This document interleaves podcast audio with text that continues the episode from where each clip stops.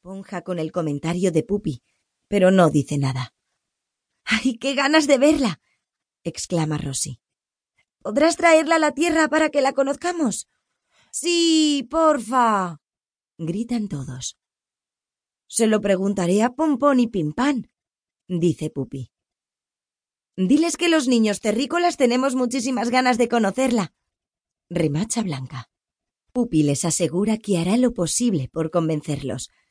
Sus compañeros lo acompañan al patio donde tiene aparcada su nave. A todos les da mucha pena que se vaya, incluso a Coque, que le suplica que lo lleve con él. Pero Alicia no se lo permite.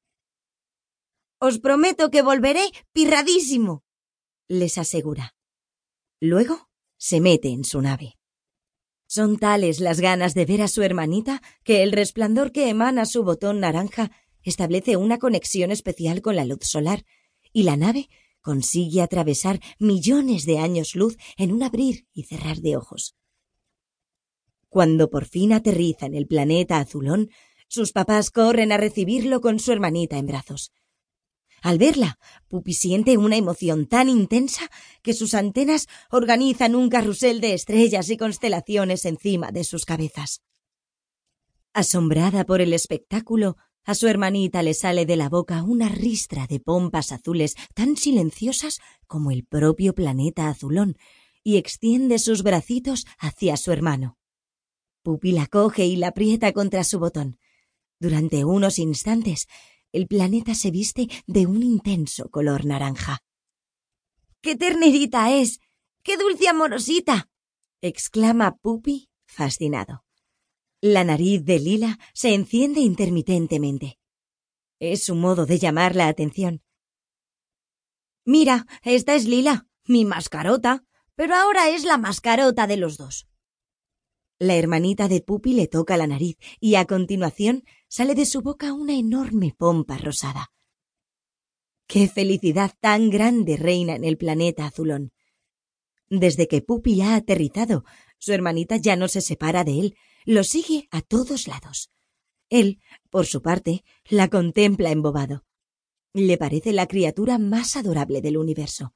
Le canta, le cuenta cuentos y anécdotas de la tierra y le hace todo tipo de monerías. Ella le mira la boca atentamente, fascinada por la cantidad de sonidos que salen de ella y se esfuerza por imitarlos. Al cabo de varios intentos, sus pompas empiezan a ser sonoras. Mirad cómo se ríe cuando le hago rosquillitas en el bombón. exclama Pupi, entusiasmado. Su risa suena como las campanillas de las hadas.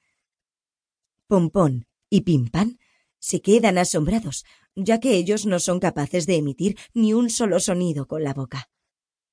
Pupi recuerda que esto fue también lo que más le sorprendió a él al aterrizar por primera vez en la Tierra, esas cataratas de sonidos que salían de la boca de los terrícolas.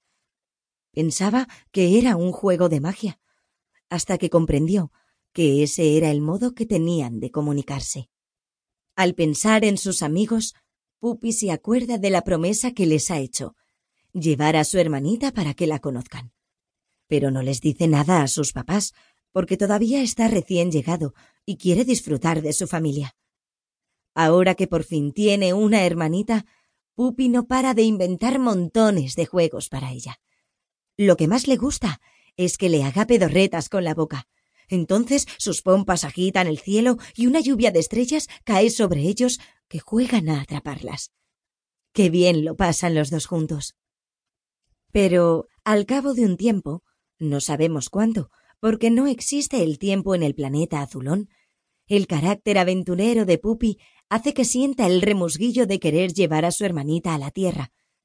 Y una vez que esa idea se ha introducido en su cabeza, ya no lo abandona. Es como cuando se te mete una china en el zapato que ya no estás cómodo hasta que te la quitas. Sus ganas de ir a su planeta de acogida se van haciendo cada vez más grandes y hasta sus papás se lo acaban notando. ¿Qué te ocurre, Pupi? le pregunta por telepatía Pompón. Es que les he prometido a mis amigos terrícolas llevar a mi marinita para que la conozcan, le responde él. Bueno, supongo que las promesas hay que cumplirlas dice Pompón, que necesita sentir la alegría de